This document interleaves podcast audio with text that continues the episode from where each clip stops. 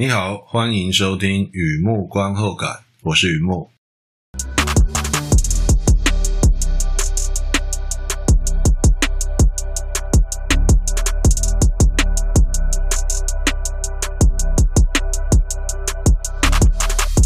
今天来分享的是电影看片心得。出现不知火舞打春力也是很正常的。我梦见淡蓝之眸。没错，淡蓝之眸啊，热衷沉迷厌倦世，心知肚明眼神死，横批就淡蓝之眸。和以前一样，先来聊一下这部片在在演什么。这是一部悬疑片，时间呢回到十九世纪，美国西点军校发生特殊命案，上吊式翘课，上吊式翘课永远不上学。校方协同法医初步研判是私人因素，等待适合的时间安葬。隔天居然发现遗体被开膛挖心，命案转变为凶案。校方聘请辣手专门户，戴帽子的、留胡子的、眼神厌世的侦探。他很清楚军校风气道貌岸然，像他这样的外来客要问线索也问不出个所以然。于是这位侦探爹高官嘎搞 boy 啊，他找谁啊？边缘大男孩，不守校规，装满酒杯，喜欢写诗解谜的学生。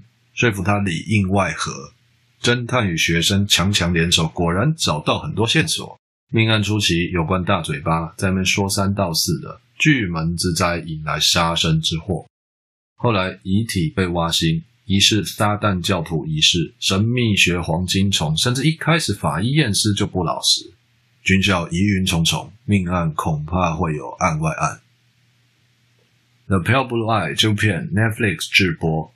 Scott Cooper 导演，并且参与编剧工作；Christian Bale、Harry Melling 两位主演；Sam McBurney、Timothy Spall、Toby Jones、Charlotte Gainsbourg、Lucy Boyan、Robert Duvall、Gillian Anderson，很多明星都来帮忙。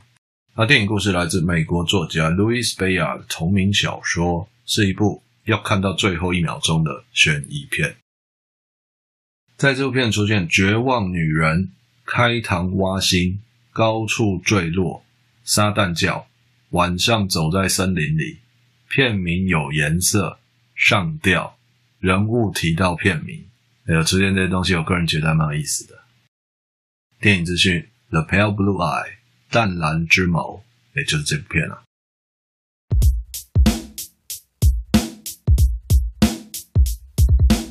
第二个部分，第二个阶段，一如往常的写下一些随笔。雨幕观后感，看完这部片，让我想哪些东西带给我什么样的感触？那一开始啊，照旧，小额斗内，小额大心，在网站上有斗内按钮。如果你觉得我做的东西还可以，欢迎支持与鼓励，谢谢你。好的，有时候看片啊，蛮好玩的。我看这部片的时候迷惑，类似啊，霍格华兹搬到这边的西点军校。画兽师佩迪鲁 在这边演校长，小精灵怪脚在这演教务主任，小精灵多比 在这里演法医，还有那麻瓜达利表哥在这边演诗人军校生。而且我在写文找资料的时候才知道，Melin 就是达利表哥。我不要讲这样，就说他在这里演那个诗人军校生。以前遇到这样的事情没什么特别的感觉，中年之后看到跟自己同年纪的人在演戏，就变得很有感觉。来科普一下，Harry Melling 在这边演艾格坡，诗人军校生，也是一直被误传的艾伦坡。为什么被误传？十九世纪美国作家艾格英介号、艾伦英介号坡、艾格艾伦坡，他都是用全名，偶尔会用艾格坡，但他不太喜欢用中间名艾伦坡。我在地狱医院那边心得有聊过原因，有兴趣的读者不妨逛逛听听。好的，《The Pale Blue Eyes》淡蓝之眸来自美国作家 Louis Bayard 的同名小说。小说本身就是二创同人志了，拍成电影可以说三创狂想曲，可以这么说啊。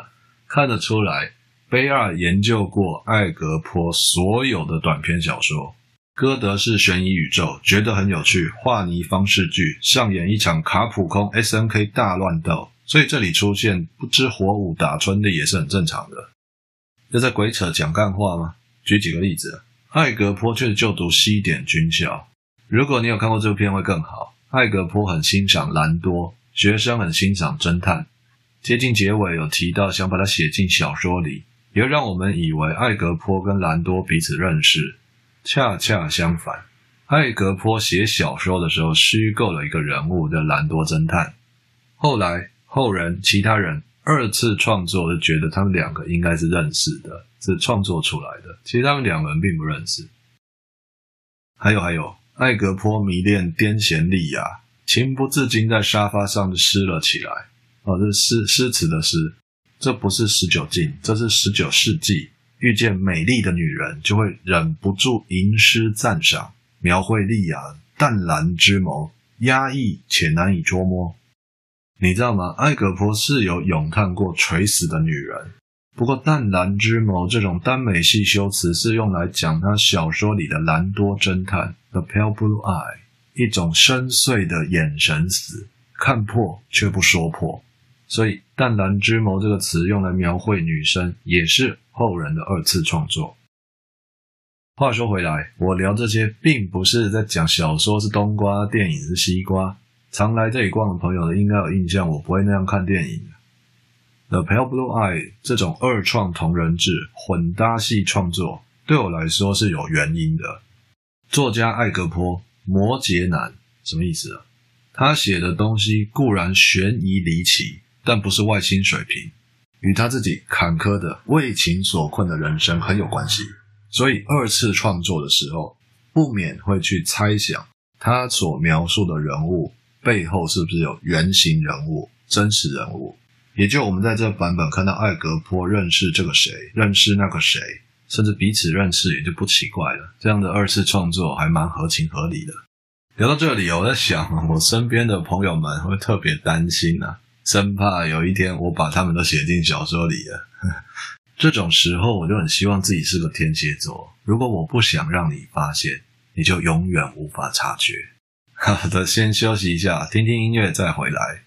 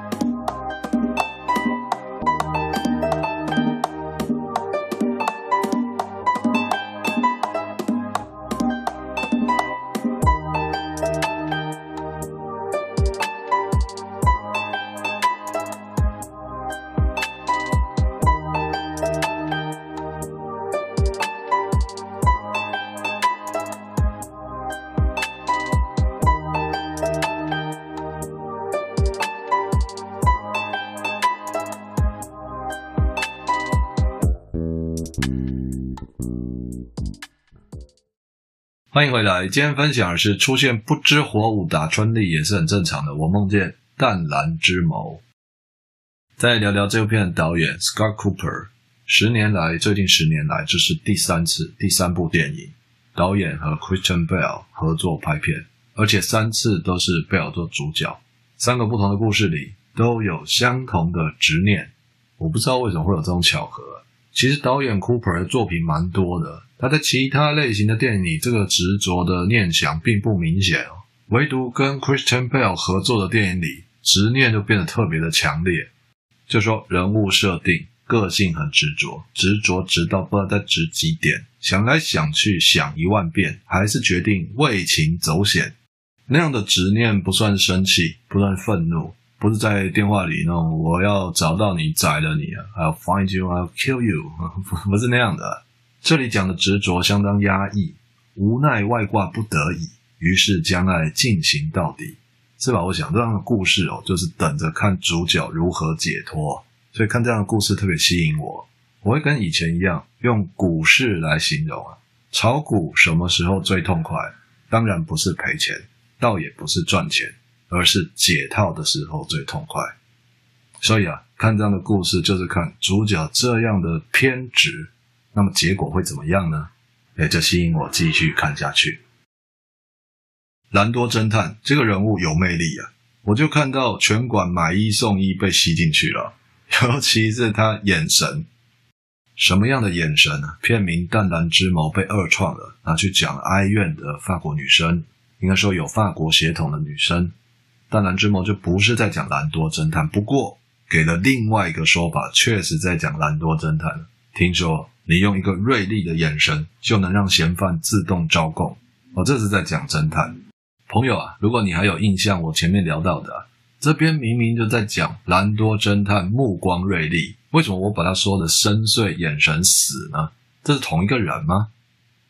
极其深邃的眼神死，知道对方在那边假鬼假怪，看破却不说破，是一种死亡凝视啊。先别管这部电影了，来品味一下原版的眼神。那个老人的其中一只眼睛像秃鹰的眼睛，苍蓝之瞳，覆盖一层薄薄的膜。每次那种眼神落在我身上，我的血液就开始结冰。于是我的内心慢慢慢慢下定决心，要杀掉那个老人，就能永远摆脱他的眼神。我刚才聊的这段是小说在讲一个眼神锐利的老人家。那么，同样都是的《Pale Blue Eye》在这个电影版本里用来讲女生有秘密、有委屈、有哀愁。我觉得《淡蓝之眸》非常好。那么原著在讲那个老人家，他是目光锐利的，会令人不寒而栗的。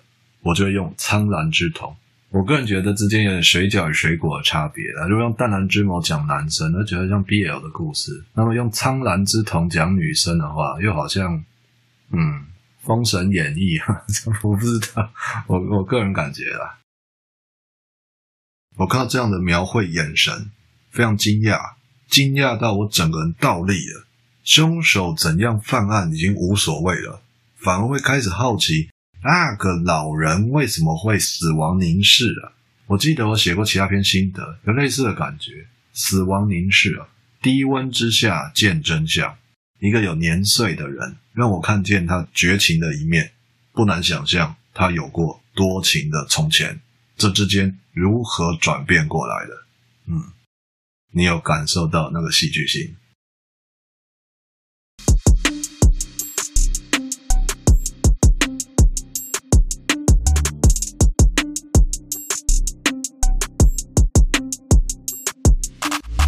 好的，介绍这边分享到这边，出现不知火舞打春丽也是很正常的。我梦见淡蓝之眸，没错，淡蓝之眸，Netflix 他们自己家的，所以嗯，会在架上很久很久，都都会在的。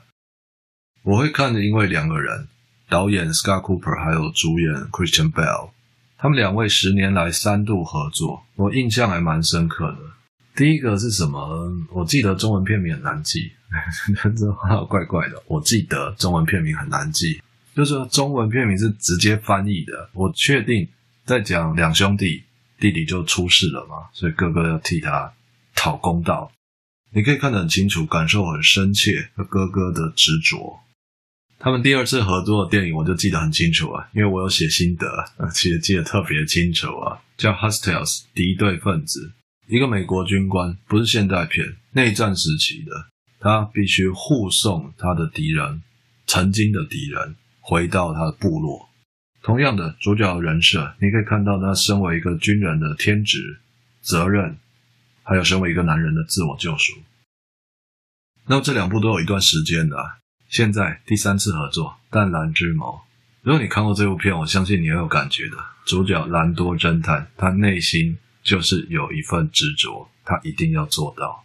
我觉得那东西是有魅力的，是吸引人的。好的，文章就在网站上，欢迎浏览，也欢迎上网搜寻“雨幕观后感”。今天先到这里了，祝你顺心平安，健康平安，谢谢。